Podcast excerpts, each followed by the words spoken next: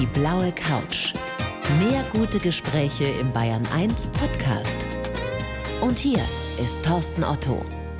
Christian Pfeiffer, freue mich sehr, dass Sie da sind. Herzlich willkommen auf der blauen Couch. Hallo, Herr Otto. Herr Pfeiffer, waren Sie schon mal gewalttätig? Und wenn ja, wann? Von mir aus jemand geschlagen, nur in Notwehr. Mich hat einer angegriffen.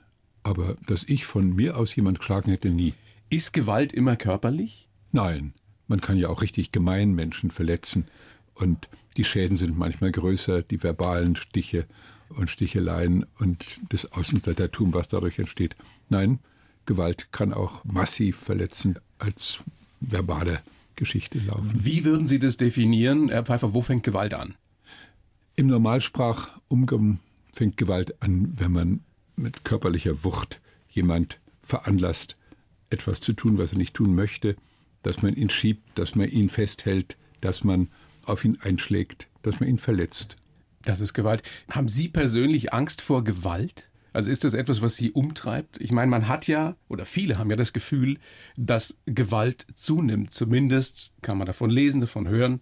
Das ist ja so dieses subjektive Empfinden, das viele haben. Ist das etwas, was Ihnen Sorge macht, persönlich? Mir macht Sorge, dass die Menschen fälschlicherweise glauben, die Gewalt würde zunehmen, dann Angst beeinflusst sie dann ganz massiv. Angst ist ein schlechter Ratgeber.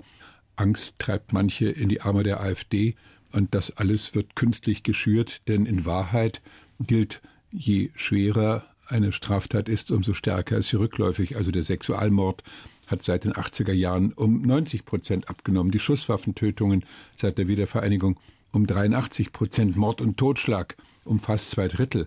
Also die Leute ängstigen sich, obwohl eigentlich dazu immer weniger Anlass besteht. Das ist erstaunlich. Wir können ja nachher noch ein bisschen ausführlicher darüber sprechen, woran das liegt. Aber nochmal die ganz persönliche Frage an Sie. Haben Sie Angst vor Gewalt, dass Ihnen was zustößen könnte? Naja, ich kriege ja Morddrohungen. Wenn die dann im Briefkasten landen, wenn mir einer auf die Treppenstufe die Botschaft legt, dass unser Haus angezündet wird, dann nimmt das die Polizei ernst und ich auch.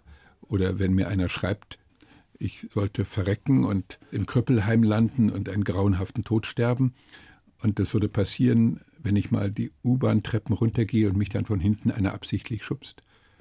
Naja, dann denkt man schon bei U-Bahn gelegentlich daran, aber andererseits, Hunde, die bellen, beißen nicht. Also ich gehe davon aus, dass das alles nur verbale Bedrohungen sind. Sie haben jetzt äh, viel Interviews gegeben zur Prügelattacke in Augsburg, äh, daraufhin eben eine Menge übler Mails bekommen. Sie haben das schon angesprochen, Sie sind beschimpft worden. Was war denn der Tenor jeweils? Also was wollten die Menschen von Ihnen? Warum haben die Sie beleidigt, bedroht? Sie glauben fest daran, dass Mord und Totschlag steigen und dass hauptverantwortlich dafür die Ausländer sind.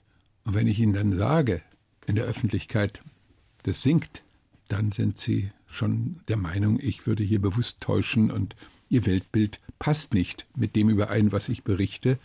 Und wenn ich dann sage, Mord ist im Übrigen das in keinem Fall, wenn, dann ist es ein Totschlag. Wahrscheinlich ist es eher eine Körperverletzung mit Todesfolge, weil ein 17-Jähriger, der einem mit einem Hieb niederstreckt, wohl kaum die Absicht gehabt haben wird, diesen Menschen damit zu töten. Er wäre ja stärker wie Old Shatterhand gewesen.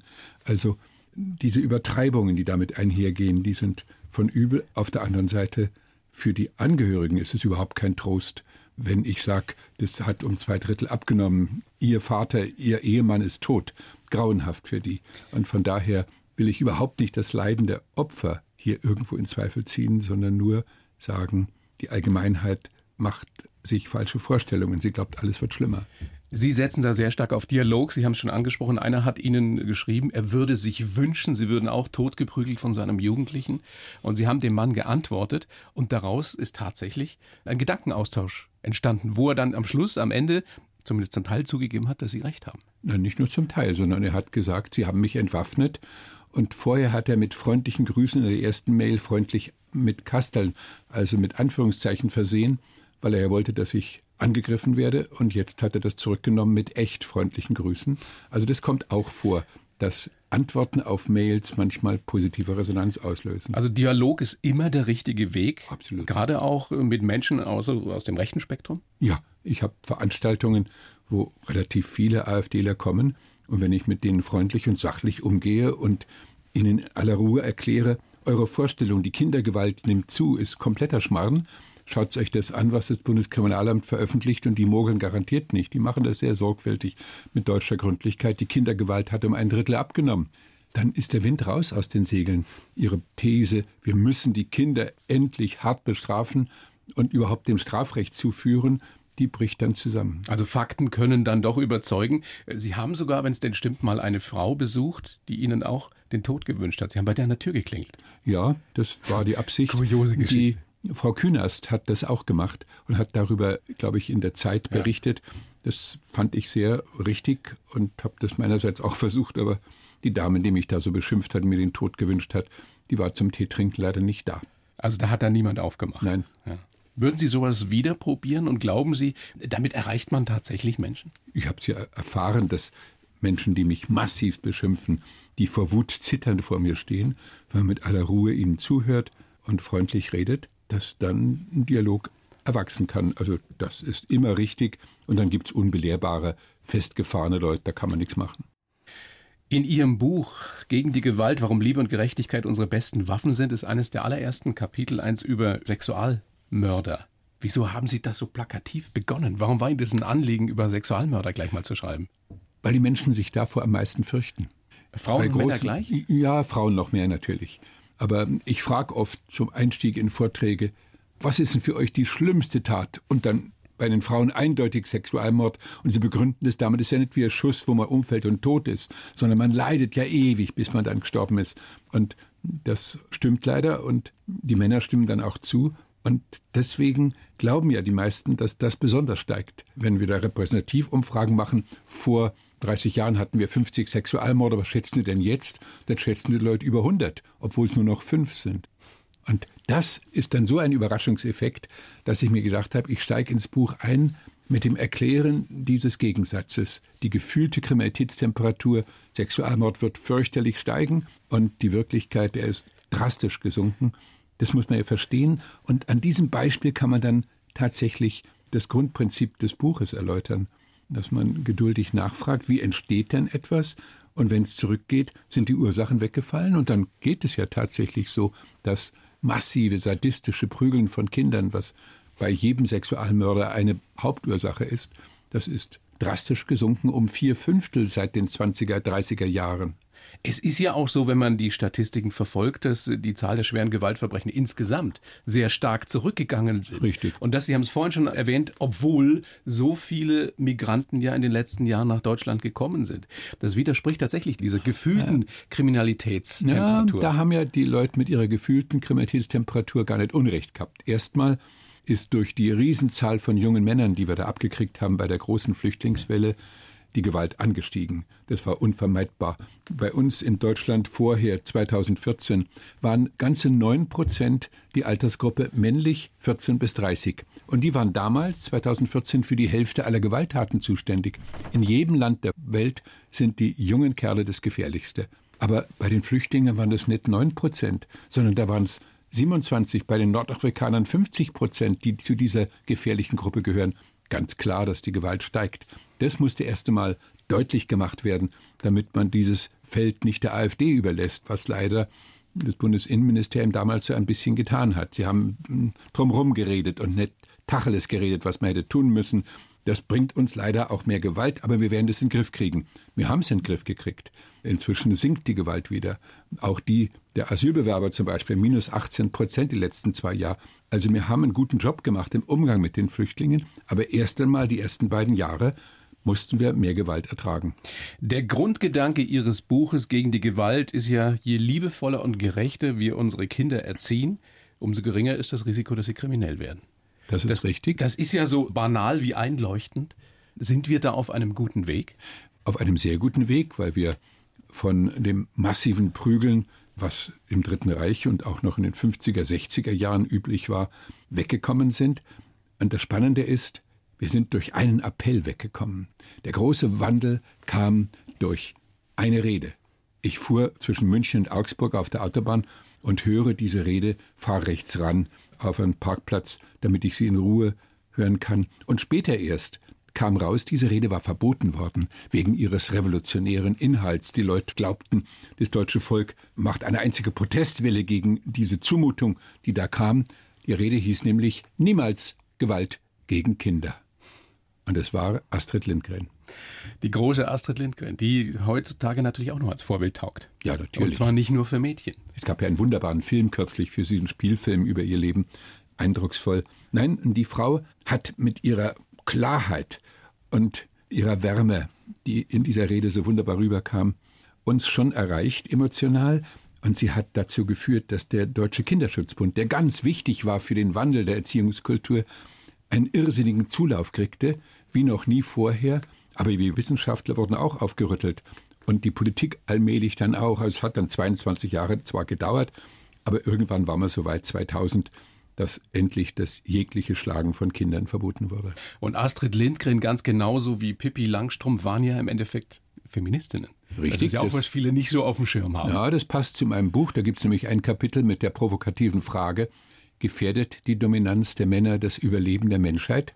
Und Ihre dann, These ist. Natürlich, natürlich, wenn man dann sich anschaut, was Bolsonaro gerade gemacht hat, die Klimakonferenz fast kippen, indem er stur geblieben ist bis zum Ende. Und dann kommt so ein mickriges Ergebnis raus, weil Trump und Bolsonaro beide vereint Arm in Arm die Klimakatastrophe schlicht leugnen. Das ist nicht auszuhalten, aber es geht ja viel weiter. Man kann ja auch nachweisen, dass die andere Bedrohung Überbevölkerung ja nur dort passiert, wo Männer absolut dominieren und die Mädchen von der Bildung fernhalten. Es gibt sechs afrikanische Länder, wo das im Ausmaß, wie wir es uns gar nicht vorstellen können, immer noch der Fall ist. Dort haben wir nur 15 Prozent Nutzung von Verhütungsmitteln. Aber dort, wo die Mädchen die Bildung bekommen, gibt es ja auch afrikanische acht Länder, wo die gleichrangig mit den Buben behandelt werden. Da ist der Pillengebrauch auf 69 Prozent gestiegen und die Babyzahlen gehen drastisch nach unten. Wenn wir das nochmal jetzt wieder auf Deutschland kaprizieren, wären bei uns mehr Frauen an der Macht, egal in welchen Positionen, in der Politik oder in der Wirtschaft, gäbe es dann auch weniger Gewalt? Ja, also Frauen machen das anders. Ich nehme mal ein kleines Beispiel. Zwei Polizisten stürmen die Treppe hoch, weil die Nachbarn gerufen haben, der prügelt schon wieder seine Frau und seine Kinder. Ihr Risiko, bei dieser Gelegenheit schwer verletzt zu werden, sodass sie dienstunfähig sind die nächsten Tage, ist 25 Prozent höher im Vergleich zu der Konstellation, dass ein Mann und eine Frau die Treppe hochrennen als Polizisten. Warum? Weil die Frauen ihren Schlagstock halb so oft einsetzen wie die Männer, aber doppelt so oft ihr Mundwerk. Sie deeskalieren. Sie können mit Leiden, mit dem Schreien, mit dem Weinen der verzweifelten Opfer besser umgehen. Sie können den Mann offenbar auch besser entwaffnen, verbal. Also das ist an einem kleinen Beispiel erläutert, was die Power der Frauen ist, dass sie kommunikativ stärker sind und mehr Empathie haben. Das ist ja, finde ich, jetzt eher ungewöhnlich für einen Mann Ihrer Generation. Waren Sie schon immer Feminist? Also, ich hatte eine wunderbare Mutter und einen starken Vater. Die sind vernünftig miteinander umgegangen. Ja. Ich werde nie vergessen, ich sitze als Siebenjähriger auf dem Schoß meiner Mama und meine angebetete Cousine heiratet und gelobt in der DDR damals 52 ihrem Ehemann ewigen Gehorsam und dass sie ihm überall hinfolgt, wo er hingeht. Und ich flüstere meine Mama ins Ohr, aber du gehorchst doch dem Papa gar nicht. und sie antwortet, naja, die Kirche ist doch rückständig mit so einem Quatsch. Klar, so war meine Mutter. So es sind war Sie ohnehin worden, klar. Ja? Das haben Sie früh Ein, eindeutig, Gleichrangigkeit ist in der Wiege gelegt sozusagen. Das war Selbstverständlichkeit. Und das war ein gutes Aufwachsen als Kind in dieser Bauernfamilie. Also ist die Dominanz der Männer bis heute das Hauptproblem, auch was Gewalt betrifft? 95 Prozent der Gefängnisinsassen sind männlich. Die Kriege werden von Männern vom Zaun gebrochen und weniger von Frauen. Ah, Maggie Thatcher gibt es auch, aber es sind die Ausnahmen. Nein, es ist schon klar, dass wir einen stärkeren Einfluss der Frauen brauchen. Gleichrangigkeit von Männern und Frauen ist kein Gerechtigkeitsproblem, sondern eine Überlebensfrage. Wenn man nochmal zurückgeht jetzt in Ihre Kindheit, in Ihre Jugend, Sie hatten offenbar großes Glück, dass Sie sehr fortschrittliche Eltern auch hatten, die Sie sehr liebevoll erzogen haben. Da hat sich ja vieles getan. Wir haben schon angedeutet. Und Ihre These ist ja eben, Liebe und Gerechtigkeit sind unsere besten Waffen. Wenn man das mal zu Ende denkt, wenn jedes Kind liebevoll und gerecht erzogen würde, gäbe es dann keine Gewaltkriminalität? Weniger. Es gibt immer noch spontane Wut. Auch ich bin dazu fähig, irrsinnig wutend zu werden, aber zum Glück schlage ich da nicht, sondern brülle vielleicht rum oder so. Mein Vater war jedenfalls so. Ich brülle auch sehr selten. Aber die Gerechtigkeit ist ja nicht nur wichtig gegenüber den Kindern. Ich will mal ganz krass anderes Beispiel nehmen. Mir haben 4000 Strafgefangene in Niedersachsen gefragt, wie die Beamten mit ihnen so umgehen im Alltag. Fairness wurde bewertet, kommunikatives Handeln und Gerechtigkeit durch die ganze Anstalt. Und dann kommt raus, je höher die Gerechtigkeit und die Fairness, je wärmer der Umgang miteinander, umso niedriger die Gewalt der Gefangenen untereinander. Das heißt, man befriedet eine Zusammenballung von ein paar hundert, manchmal sogar tausend Menschen, die alle im Gefängnis leben müssen. Man befriedet sie, indem man fair und anständig mit ihnen umgeht. Da würde der eine oder die andere aber auch wieder argumentieren, die sind ja auch nicht zum Kuscheln da im Gefängnis. Ich meine, die harte Hand wird ja nach wie vor gefordert und zwar nicht nur von extremen Parteien. Harte Hand braucht man gar nicht. Man braucht nur Regeln, die eingehalten werden müssen. Und wer die Regeln nicht achtet, der wird es spüren durch Entzug von Vorteilen. Also von daher braucht es nicht die harte Hand, sondern die konsequente Anwendung der Regeln, die für eine Gefängnisgemeinschaft gelten. Das gilt dasselbe in jeder Firma. Wenn die Firmenleitung fair und anständig mit den Mitarbeitern umgeht, haben wir weniger Zoff der Mitarbeiter untereinander. Wenn in einer Schule die Schüler gerecht und fair behandelt werden, ist die Gewalt unter den Jugendlichen niedriger. Wenn das alles so offensichtlich ist, und es ist ja total nachvollziehbar und logisch, warum ist es dann nicht flächendeckend so? Sei es in der Schule, sei es in den Firmen, sei es äh, in den Gefängnissen, sei es von staatlicher Seite überall. Warum verstehen wir das nicht? Und warum setzen wir es nicht um? Es wird ja zunehmend umgesetzt, aber es braucht seine Zeit. Die Menschen verhalten sich als Eltern meistens so, wie sie selber als Kinder behandelt worden sind. Also man lebt die Traditionen weiter. Es ist ein großer Schritt, dass ein ständig geprügelter Vater zu seiner Frau sagt, also ich mache das nicht mit unseren Kindern. Ich schwöre es. Und wenn ich je in Versuchung bin, fällst du in den Arm. Das darf nicht passieren. Dieser Wechsel von einem Traditionsmuster zu einem neuen Konzept der Kindererziehung, das ist ein großer Schritt und der fällt nicht jedem leicht. Gerade bei der allerschwersten Gewaltkriminalität, also bei Sexualmördern oder überhaupt bei, bei Gewaltverbrechern, ist es ja so, dass sich genau das fortsetzt. Die sind fürchterlichst behandelt worden in ihrer Kindheit, meistens in der frühen Kindheit schon, und geben das dann weiter. Nicht immer. Es gibt einen weiteren Faktor, der zur Befriedung beiträgt, das ist die radikale Verbesserung unserer Therapien. Früher konnte man ja nicht über Krankenkasse abrechnen, wenn man zum Therapeuten gegangen ist. Dann haben nur die Wohlhabenden sich auf die Couch gelegt. Und das hat sich in den 80er Jahren radikal verändert. Wir haben einen drastischen Anstieg kompetenter Therapeuten, eine Verzwölffachung in Deutschland. Und das befriedet die Gesellschaft, weil Menschen lernen, mit ihren Untiefen umzugehen, weil sie weniger aggressiv werden. Also diese Therapeutenfaktor, der ist ganz wichtig. Die tragen mit dazu bei, dass es eben dass so es viel weniger wird. Sexualmörder gibt, unter ja, anderem. Eindeutig, ganz klar. Aber es, es gibt ja durchaus neue Probleme. Wir müssen uns klar machen, die riesigen Einwanderungszahlen, die wir in den letzten Jahren hatten, das ist auch Zuwanderung von Machokultur. Und jedes Mal ist es eine echte Herausforderung, wenn Menschen aus dem Ausland zu uns kommen, wie die Türken früher da weiß ich noch gut, 98 haben wir die erste große Befragung in Hannover gemacht, 2000 Jugendlichen. Die schlimmsten Schlägertypen waren die aus Russland, aus der Türkei und aus dem früheren Jugoslawien. Die waren dreimal so oft zu Hause geprügelt worden und gaben das weiter. Und 41 Prozent der Türken waren der Meinung, der Vater ist das Oberhaupt der Familie und darf auch zuschlagen oder wer nicht sofort zuschlägt, ist ein Feigling und Schwächling, wenn er beleidigt wird. Und das messen wir ja seitdem. 15 Jahre später waren es nur noch 10 Prozent der Türken, die diese Meinungen vertraten, der 15-Jährigen. Und was ist passiert? Eine Bürgerinitiative war der Hauptfaktor. Für die Sie maßgeblich verantwortlich waren. Also Dialog ist Immer. ein weiteres Zauberwort? Ja. Weil wir neigen ja dazu, manche Menschen aufzugeben, weil wir sagen, es hat keinen Sinn. Mit dem brauchst ja. du doch nicht diskutieren. Aber großer Fehler. Ähm, es ist nicht nur Dialog, es ist auch das Deutsche. Menschen, die als Ehrenamtliche in so einem Verein Mentor e.V. mitgemacht haben, auf türkische Familien zu gehen, das ist gelebte Nachbarschaft im besten Sinne. Und von daher entsteht eine freundliche Atmosphäre zwischen den Türken und den Deutschen. Und das trägt insgesamt zu unserer Kultur positiv bei.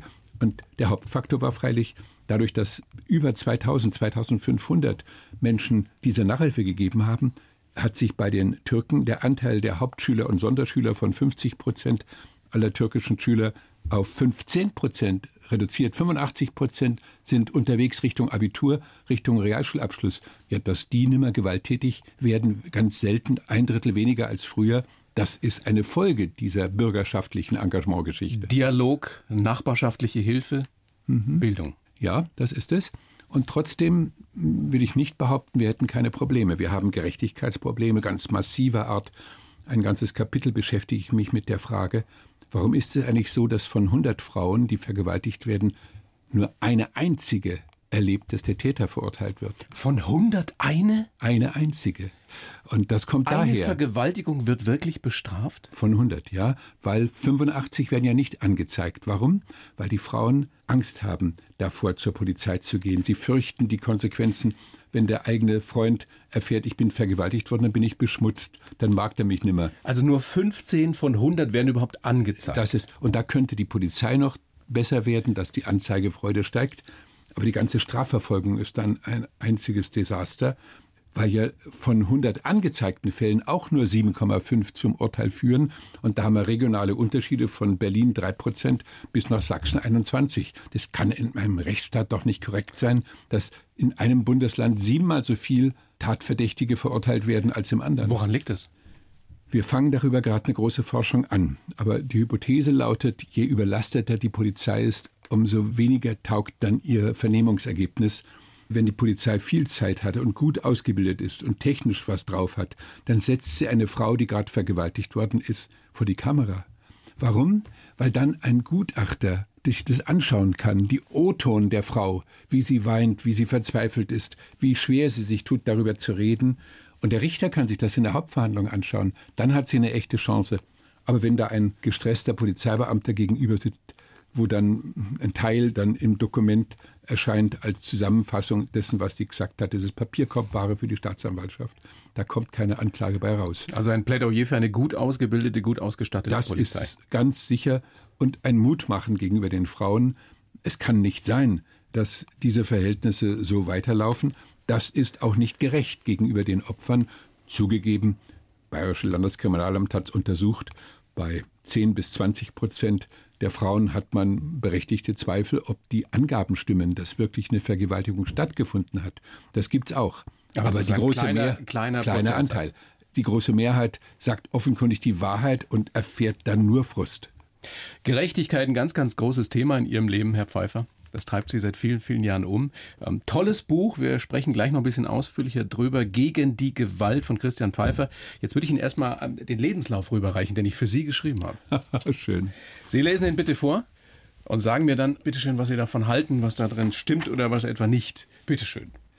Ich heiße Christian Pfeiffer und mein Leben lang fasziniert mich das Thema Gerechtigkeit. Als Kriminologe, Strafverteidiger und Justizminister habe ich viele furchtbare Verbrechen untersucht. Besonders interessiert haben mich die Fragen, warum jemand zum Verbrecher wird und wie man Opfern helfen kann. Meine Botschaft ist klar. Erzieht eure Kinder liebevoll und offen, das ist langfristig der Schlüssel zu Sicherheit und Frieden. Beträgt haben mich die Flucht aus der DDR, der Neuanfang in Bayern und die Frau, die mich jeden Tag aufs Neue inspiriert. Ich bin ein zufriedener Mann, der hofft, dass die Frauen in unserer Gesellschaft mehr Macht bekommen und dass die Jugend weiter so politisch aktiv bleibt. Stimmt alles. Stimmt alles. Ja. Wahnsinn, dann können wir Ja. mitarbeiten, oder? Ja, es ist absolut richtig. Das Einzige, wo ich noch einen Zusatzakzent machen möchte, ist, das mit der Opferhilfe ist extrem wichtig. Opfern, denen Gerechtigkeit und Zuwendung entgegenschlägt, die positive Erfahrungen machen, haben weniger Bedarf, sich zu rächen, aus Wut selber Straftaten zu gehen, aus total frustrierter Ohnmacht. Ich habe nichts zum Sagen und mich beschimpfen alle und ich bin immer der Verlierer. Und dann begeht man eine Tat gegenüber jemand, den man gar nicht kennt. Ist auch das ein Grund des Zulaufs zu rechtsradikalen, rechtsextremen Parteien? Natürlich. Ich Diese glaub, Hilflosigkeit oder vermeintliche die Hilflosigkeit? Ohnmacht, ähm, das Rumgeschubst werden im Leben, das Gefühl, die da oben interessieren sich für mich gar nicht. Also dieses, was da im Osten ausgeprägter ist als im Westen, dass man in der falschen Ecke Deutschlands lebt und keine Chancen hat. Diese Menschen, die sich so fühlen, die haben dann ein Grundprotestgefühl und wollen es denen da oben zeigen, indem sie die AfD wählen. Das kann ich nachvollziehen als Reaktion, aber trotzdem, die Antwort kann nicht sein, die Wähler beschimpfen, sondern den Wählern zuhören und sich um sie kümmern und ihre Nöte ernst nehmen. Das ist der sicherste Weg, die AfD klein zu halten. Und die Funktionäre mit Fakten widerlegen. Das ist sowieso klar. dass das sie ist zum Teil großen ganz Quatsch klar. erzählen. Das ist von zentraler Bedeutung. Ein Freund von mir hat eine faszinierende Forschung gemacht über 242 Presseerklärungen der AfD zur Kriminalität. Und Thomas Hestermann und seine Kollegin aus Leipzig. Und rausgekommen ist, dass die systematisch die Wahrheit verzerren. Sie berichten, wenn Sie über Gewalttaten berichten, zu 95 Prozent über solche, die von Ausländern begangen werden.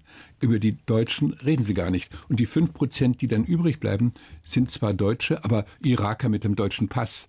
Also sie tun mit ihren Presseerklärungen so, als ob die Deutschen ganz brav sind und alle Unheil kommt nur von den Ausländern. Kompletter Blödsinn. Natürlich sind junge Männer, die aus dem Ausland kommen, erst einmal gewalttätiger wie einheimische Deutsche aus der gleichen Altersschicht. Das gibt sich aber im Lauf der Zeit wenn soziales Lernen ermöglicht wird, wenn die Boden unter die Füße kriegen, wenn die Arbeit finden, wenn die hier hineinwachsen in unsere Gesellschaft. Herr Pfeiffer, wollen wir doch mal gucken, wie Sie sich so entwickelt haben, wie Sie heute sind. Geboren sind Sie 20. Februar 44 in Frankfurt an der Oder. Ja. Die Eltern Landwirte gewesen, also mhm. Bauern gewesen. Und Sie haben über Ihren Vater gesagt, er war ein warmherziger Patriarch. Ja, das war er wirklich schon ein Patriarch, aber Ansätze, selber bestimmen zu wollen, hatte keine Chance gehabt, weil die Mutter so stark war und sie hatte ihre Schwester immer bei uns wohnen. Dadurch war das immer ein vernünftiger Dialog und wir Kinder haben auch unsere Chancen gehabt, mit Argumenten zu überzeugen. Nein, das war rundum eine positive Erfahrung. Haben Sie das übernommen? Stellt man ja oft so mit zunehmendem Alter fest, dass man ganz ähnlich ist wie seine Eltern, dieses Patriarchische von Ihrem Vater? Naja, also Patriarch würde ich mich nicht bezeichnen. Ich war immer auf Dialog angelegt es gibt so ein Anflüge davon vielleicht, aber da habe ich keine Chance bei meiner Frau und bei, bei unserer Tochter und bei den vielen starken Frauen, die ich im Institut erlebt habe. Nein, das sind kleine Anflüge an die Vergangenheit. Das haben Sie im Vorgespräch auch so schön gesagt über Ihre Frau. Das ist die Frau, die mich jeden Tag oder immer wieder aufs Neue inspiriert. Ja, also wenn die verreist ist, sie war jetzt ein paar Tage weg, dann ist die Freude riesengroß, wenn sie zurückkommt. Und umgekehrt, wenn ich an irgendeinem Flughafen ankomme und sie wartet unten auf mich, das ist schon. Nach all den Mal. Jahren? Ja, das ist. Wie lange seid ihr jetzt zusammen? 44 Jahre. Wow. 8. Mai 75 hier in München war der Tag, an dem es begonnen hat. Haben Ihre Eltern das noch mitgekriegt? Ja, oder? Ja, natürlich. Ja. Haben sich riesig gefreut darüber, dass ich eine Bauerntochter finde, die einen Bauernhof besitzt und Anna heißt wie meine Mutter. Das war ja unglaublich handgemalt. Besser geht's nicht. Stimmt es, dass der Papa am Attentat auf Hitler beteiligt war, 20. Juli? Er war nicht ein Planender. Er wäre ein Helfender gewesen, aber er hat deswegen überlebt, weil er auf dem Weg, seinen Job zu tun, also er hatte mit dem General, mit dem er das alles besprochen hat, vereinbart, er bewacht mit ausgesuchten Soldaten das Mikrofon. Denn wenn das Attentat gelingt, muss es ja eine Rede ans Volk geben. Und dann wird die Gestapo alles tun, um diese Rede zu unterbinden. Also musste das verteidigt werden. Und das war der Job meines Vaters und deswegen kam er nach Hause und wollte dann mit dem Auto nach Berlin von Frankfurt Oder. Aber das ging nicht, weil die Flüchtlingstrecks so gewaltig waren, dass man auf der Autobahn nicht durchkam. Das ist der Grund, warum er überlebt hat. Und dann ist, na, er hat überlebt, weil der Zug, mit dem er dann gefahren ist, einen Volltreffer von einem englischen Flieger abgekriegt hat. Dann kam er zu spät an und dann ist ihm nichts passiert, weil er ja kein Verschwörer war, sondern erst zehn Tage vorher auf den Zug aufgesprungen ist, der Widerständler. Und dann hat er überlebt und darüber nie geredet, weil Menschen, die sowas tun, als Verräter beschimpft wurden nach dem Krieg. Wann hat er Ihnen das erzählt? Da war ich dann schon 14, 15, als ich das erfahren habe. Waren Sie stolz und, auf ihn? Ja, sehr. Ich bin dann auch Bundeswehroffizier geworden zunächst, weil das ja ein anständiger Offizier war, auf der richtigen Seite stehend, mein Vater. Und dann habe ich dann doch noch gerade so die Kurve gekriegt, dass Studium spannender ist. Ihr seid geflüchtet aus Ostdeutschland damals 52 ja. nach Bayern. Erst in einem schwäbischen Kloster untergekommen, die ersten paar Wochen und das war auch relativ okay. Und dann waren Sie in der Grundschule, ich glaube, Illertissen? Ja, ja. Auch im Schwäbischen? Ja. Und da haben Sie so einiges fürs Leben gelernt, ne? Ja, das war, das war erstmal ein harter Einstieg. Ich sprach ja kein Bayerisch, ich war evangelisch, ich war ein Außenseiter, wie ein Türke heute. Und wurde auch so behandelt, also als erstes Kräfte messen und dann am Boden liegen. Die Starken haben bewiesen, dass sie stärker sind als ich. Na, ich war der Kleinste in der Klasse, der Jüngste. Und dann war ich nie dabei, bei Geburtstagen eingeladen, ein Außenseiter. Sie haben es mich spüren lassen. Und dann auf einmal laden sie mich ein, Fangen zu spielen auf eine bestimmte Weise, nach bestimmten Regeln. Und ich bin begeistert, endlich nimmer Außenseiter. Und sie verleiten mich beim Laufen über einen Bauernhof zu laufen, der in der Nachbarschaft lag. Und dann macht einer einen Umweg und ich nehme den direkten Weg, was der wollte, und stürze in die Jauchegrube, die nur mit Stroh bedeckt war. Aber sie hatten den Knecht vorinformiert, der hat mich rausgefischt. Und dann stinkend durch die ganze Kleinstadt laufen. Das war hart. Aber dann komme ich nach Oberbayern und alles ist anders. Da war ich plötzlich ein respektierter Sohn, weil mein Vater da Bauer war. Eine Landwirtschaft, ja. Ja, wir hatten einen Bauernhof, mein Vater war wer und er hat einen enorm guten Kontakt gekriegt zu den anderen Einödbauern. Also die Bayern sind mir in der Zeit richtig ans Herz gewachsen. Das ist meine emotionale Heimat bis heute. Diese Erlebnisse damals als kleiner Bub, haben die auch dazu geführt, dass bei Ihnen dieses Gerechtigkeitsempfinden und, und das Interesse für Gerechtigkeit so ausgeprägt ist? Ja, das haben dazu geführt, dass ich zum Beispiel mein erstes Buch zusammen mit einem Kollegen geschrieben habe über junge Türken die Außenseiterrolle der jungen Türken. Weil Sie das nachempfinden konnten? Ja, natürlich, weil ich wie ein kleiner Türke mich gefühlt habe. Und von daher war das nicht fernliegend, einmal über das Leben der Einwandererkinder zu schreiben, denn ich war ja auch ein Einwandererkind in gewisser Weise. Aber ich will gar nicht jammern, das Leben im Landkreis Altötting war ein gutes. Also die Menschen waren zugewandt, freundlich. Vielleicht, weil wir alle auf Einzelhöfen waren und dann hilft man sich gegenseitig und dann respektiert man sich. Also ich habe es richtig gut erwischt. Und es kann ja auch nicht so schlecht gelaufen sein. Sie haben Abitur gemacht und haben dann an der LMU Jura studiert. Auch wieder diese Gerechtigkeit, so dieses Streben nach Gerechtigkeit, der Grund dafür? Ja, ich hatte als Flüchtlingskind, wie alle meine Geschwister, ein Rieseninteresse an Politik.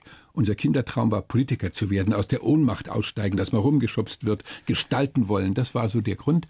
Dann aber damals Jura. Für, für Landwirtskinder natürlich auch eher ungewöhnlich. Ja, aber wir konnten ja nichts erben. Ja. Unsere Eltern waren ja nach wie vor arm und von daher mussten wir was lernen, damit wir was werden können. Also das war dann schon okay. Und dann allerdings muss ich sagen, ich war der Jüngste und habe immer versucht, allen alles recht zu machen. Also ich habe mich nach der Erwartungshaltung der Eltern, der Freunde, der Professoren orientiert. Und erst wie ich in England ankomme, da hatte ich so ein Stipendium, ein Jahr lang an der London Economics zu studieren, da habe ich gemerkt, mein Antrieb kommt ja alles von außen nach innen.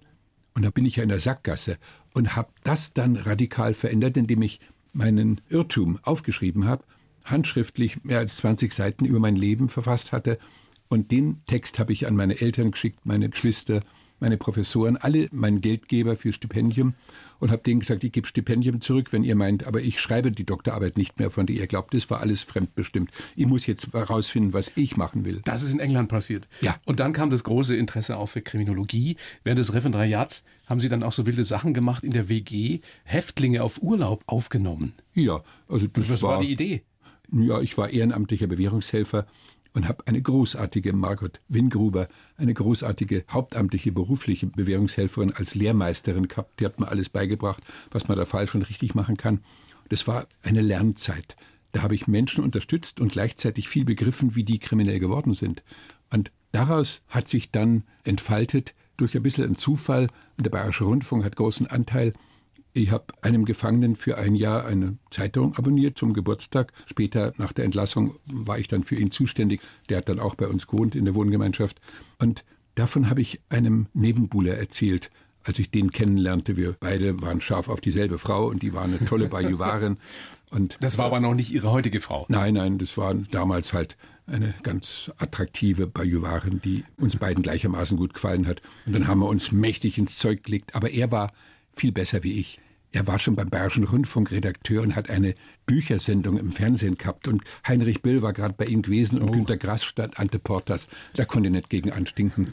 Aber sie kriegte Kopfweh, verschwindet und wir kommen ernsthaft ins Reden und entdecken eine Freundschaft. Jochen Kölsch, damals beim Bayerischen Rundfunk schon beschäftigt, bis an sein Berufsende. Und dann gründen wir beide im Überschwang der Freundschaftsgefühle eine Zeitungsabonnement für gefangene Bürgerinitiative. Er findet seine beiden Superpoeten als Unterstützer. Ich habe mehr Politikkontakte und schaff's bis zum Bundespräsidenten. Und auf einmal haben wir die Superprominenten Deutschlands in unserer Anzeige. Wann war das damals? 73. 73. Und die Anzeige wird gelesen von einem Kriminologieprofessor, der uns auch Geld schickt für einen Gefangenen. Und dann lerne ich den durch Zufall kennen. Und er fragt mich, ach, Sie sind der, wo die Zeit gerade den schönen Artikel über Sie geschrieben hat und den Jochen Kölsch. Also, wie sind Sie denn auf die Idee gekommen, Kriminologie und so? Und dann habe ich ihm das alles erzählt und wer Geldgeber war und welche Stipendium ich hatte. Und dann kriegte ich eine Assistentenstelle. Professor Schüler Springorum, Deutschlands damals berühmtester Kriminologe, macht mir ein Jobangebot. Und ich natürlich begeistert Ja gesagt. Und das war der Glückstreffer in meinem Berufsleben. Wo haben Sie mehr über die Psyche von Menschen, von, auch von Verbrechern gelernt in dieser Zeit als Kriminologe oder als Strafverteidiger? Sie waren ja auch eine Zeit lang Strafverteidiger. Beides zusammen war enorm hilfreich. Ich habe vom versuchten Totschlag bis zum Dauerdieb, der immer wieder Schnapsflaschen geklaut hat, alles verteidigt und enorm viel gelernt und profitiert davon. Also das beides, die Betreuung von Strafgefangenen, die Arbeit als Strafverteidiger haben mich ideal vorbereitet auf das, was dann zufällig später kam, dass ich Kriminologe werden konnte. Und dadurch war ich immer dicht an der Wirklichkeit dran, weil ich gelernt habe, man muss mit Polizisten reden, mit Strafgefangenen reden, mit Opfern reden, wenn man die Wirklichkeit entschlüsseln will und gute Forschungsideen entfalten will. Was ist die Quintessenz dessen, was Sie über den Menschen gelernt haben, über diese Zeit in der Praxis? Eigentlich, dass wenn Sie Opfer sind, davor geschützt werden müssen, ihren Rachegefühle zu folgen, ihrer Wut, ihrer Ohnmachtsgefühlen zu viel Raum zu geben. Also Opferhilfe ist Prävention von neuen Straftaten und höchst sinnvoll für sie, dass sie mit ihrem Leiden klarkommen, dass ihr Leben wieder funktioniert, dass sie wieder mit beiden Beinen im Boden stehen und rauskommen aus diesem Opferdefinition. Ich bin Opfer. Das ja. darf nicht der zweite Anzug werden. Und bei den Tätern lernt man, dass es Unverbesserliche gibt. Da also nicht jeder nur, hat eine zweite Chance? Nein, man weiß es ja nicht vorher. Jeder hat die Chance verdient. Aber, aber man weiß nicht, nicht jeder nutzt sie. Es gibt die unbelehrbaren, so festgefahrenen richtig böse, gefährlichen Leute. Da hilft dann am Ende nur die Sicherungsverwahrung, wenn sie schwere Straftaten begangen haben. Also man muss Realist bleiben. Ohne Gefängnis kommt man nicht aus. Aber man konnte Gefängnis reduzieren. Man konnte den Gebrauch von Freiheitsentzug drastisch reduzieren. Ich hatte ja hier den Verein Brücke in München gründen können, der den Bayerischen Sozialpreis von Franz Josef Strauß dann bekommen hat. Und unser Ziel war es, weniger Arreststrafen, mehr kommunikative Hilfen für Jugendliche. Auch so ein Thema, über das ja viel diskutiert wird, gerade auch von Laien, die dann eben keine Fakten an der Hand haben. Würden Sie nach wie vor jeden Straftäter verteidigen? Also beziehungsweise, ja. dass jeder das Recht auf einen Verteidiger hat, ist ja unbestritten. Ja, aber verteidigen in dem Sinne, dass der Rechtsstaat praktiziert werden muss, egal was der getan hat. Also ich würde auch einen Mörder verteidigen, einen Sexualmörder verteidigen. Nein, das ist nicht das Problem. Er muss ja nicht unschuldig sein. Es geht ja nur darum, dass die Justiz fair und gerecht mit ihm umgeht. Und die Fahne muss man hochhalten. Wollten Sie immer wissen, ob einer es getan hat oder nicht? Das wusste ich relativ schnell, intuitiv, auch wenn er nichts erzählt hat. Aber das war nicht das Entscheidende. Ich habe um den Freispruch gekämpft, wenn ich überzeugt war. Ich hätte nicht um den Freispruch gekämpft, wenn ich intern weiß, er war's. Das geht nicht. Also das ist eine Schwelle, die geht gar nicht. Ich muss selber daran glauben, dass er unschuldig ist. Sonst also will man es manchmal gar nicht wissen. Ja, dann fragt man gar nicht, wenn es nur dann um die Rechtsstaatswahrung geht als Verteidiger. Und das ist eminent wichtig. Da muss man richtig gut aufgestellt sein und muss auch seine Antipathien gegenüber dem zu verteidigenden Menschen unterdrücken und einfach darauf achten, dass Gerechtigkeit praktiziert wird. Sie waren sehr, sehr lange Direktor des Kriminologischen Forschungsinstituts Niedersachsen und waren eben auch drei Jahre Justizminister in Niedersachsen. Hat Ihnen die Macht Spaß gemacht? Macht ist falsch ausgedrückt. Der Gestaltungsspielraum, das war traumhaft. aber das ist jetzt ein Politikersatz. Aber ein Justizminister ist ein mächtiger Mann. Ja, aber ich habe nie meine Macht eingesetzt, sondern ich habe die Mitarbeiter im Haus begeistert von Ideen. Und dann wusste ich, die kümmern sich jetzt selber drum. Ich kann mich entspannt zurücklehnen. Die machen das Ding. Also Macht einsetzen ist der falsche Weg. Wenn man anordnet, kriegt man Gehorsam, aber widerwilligen unter Umständen. Mir ging es darum, wenn ich sage, ich will eine Stiftung Opferhilfe gründen, dass ich erst einmal mit den Leuten zwei, drei Tage nach Lockum in die evangelische Akademie gehe. Wir diskutieren unter Leitung eines externen Fachmanns. Und wenn sie alle begeistert sind, dann wusste ich, die Stiftung entsteht. Gab es irgendwas, was Ihnen gefehlt hat nach der Zeit als Minister? Das Politikgeschäft ist sauspannend. Man leidet auch, man muss viel aushalten, aber es war so faszinierend, dass man danach erst einmal Entzugserscheinungen hat, weil man nicht mehr diese Rolle spielen darf. Auch die Wichtigkeit, aber, die nicht mehr da Ja, natürlich, die Medienbeachtung, was, das verführt ja, Die haben Sie ja bis das, heute. Ne, ja, aber das ist eine, eine besondere Rolle. Also die Eitelkeit wird schon gewaltig gebauchpinselt, wenn man so einen Job als Minister hat. Das ist unbestreitbar und da gewöhnt man sich dran. Aber Gott sei Dank hatte ich zu Hause zwei Kinder und eine, eine Frau, die sich davon nicht haben beeindrucken lassen. Und ich bin ja dann nach drei Jahren auch schnell wieder zurückgekehrt und habe einen Riesenspaß gehabt, wieder Forscher zu werden. Apropos Macht, äh, Sie haben es ja auch schon gesagt, Ihre These ist ja auch, wir brauchen mehr Frauen an der Macht. Ja, klar. Wie kriegen wir das hin? Sind Sie ein Freund der Quote? Manchmal braucht es das. Also bei den DAX-Betrieben, die sind so unbelehrbar, da wird man wohl nur mit Quote zum Ziel kommen. Am Mittwoch wird Joe Käse in dieser kleinen Sendung sein, mhm. auf der blauen Couch. Was ja. soll ich ihn fragen von Ihnen? Ja, natürlich fragen, warum der Anteil der Frauen so gering ist in den Spitzen unserer Wirtschaft. Die VW-Krise ist eine Kommunikationskrise gewesen, dass der Chef den Leuten anordnet, wir brauchen diesen jenen Typ von Dieselfahrzeug, was supermäßig vom Motor her ist. Und keiner hat es gewagt, ihm zu sagen, dass es technisch gar nicht geht. Der hat aufgrund seiner unkommunikativen Art selber seinen Betrieb ins Abseits geritten. Das würden Frauen weniger machen. Also ich denke, das ist einfach nötig, dass die Kommunikationsstruktur in den Großbetrieben besser wird. Und dafür sind Frauen bekannt, dass sie das schaffen. ich werde es ihm so weitergeben aus berufenem Munde. Wie ist es mit unserer politischen Jugend? Also auch ich habe das Gefühl, da hat sich in den letzten paar Jahren wieder was getan. Es war ja lange so, dass es also nicht unbedingt eine politische Jugend war in der Allgemeinheit. Das hat sich geändert. Wie stehen Sie dazu? Finden Sie es gut, egal wie die sich äh, Ich bin begeistert über Fridays for Future.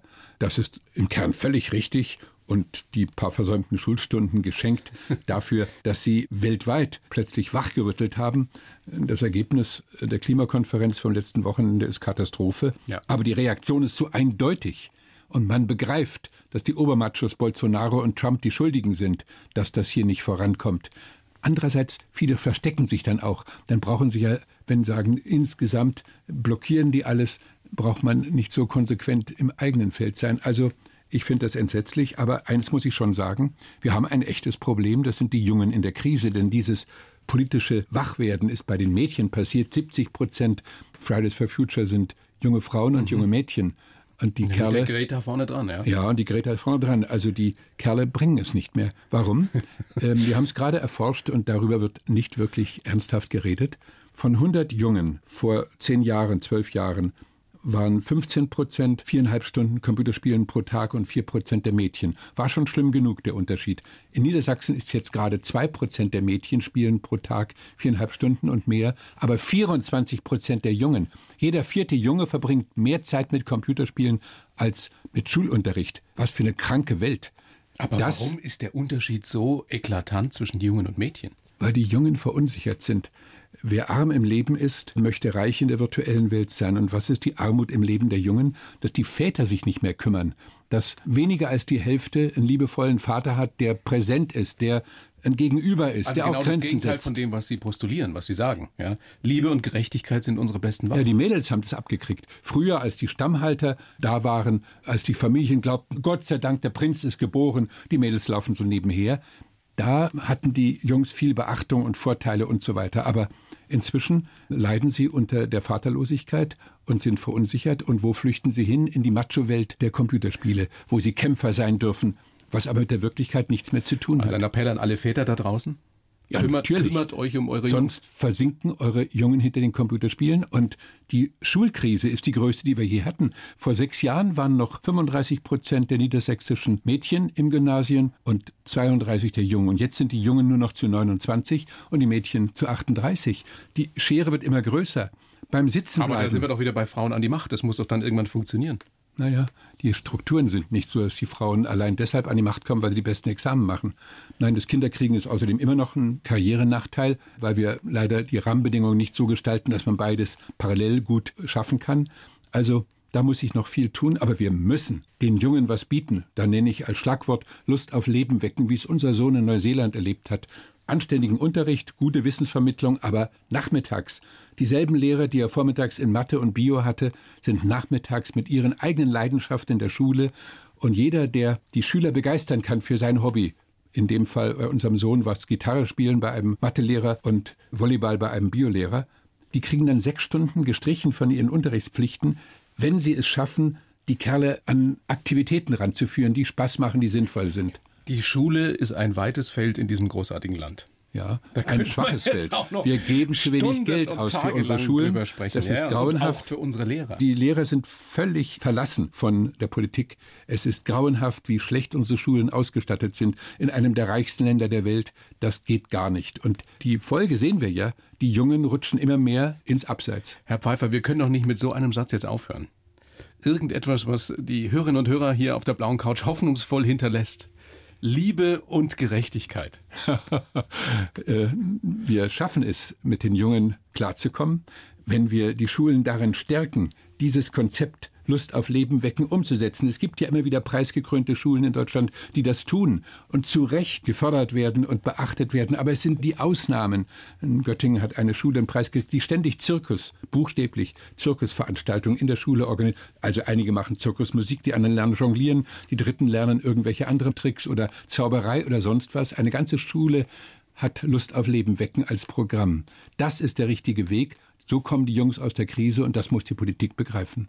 Christian Pfeiffer, vielen herzlichen Dank für dieses wunderbare Gespräch. Ich habe eine Menge gelernt. Ich glaube, ganz, ganz viele äh, mit uns, die uns gelauscht haben. Sag sehr gerne nochmal Ihr aktuelles ähm, neues Buch Gegen die Gewalt, warum Liebe und Gerechtigkeit unsere besten Waffen sind.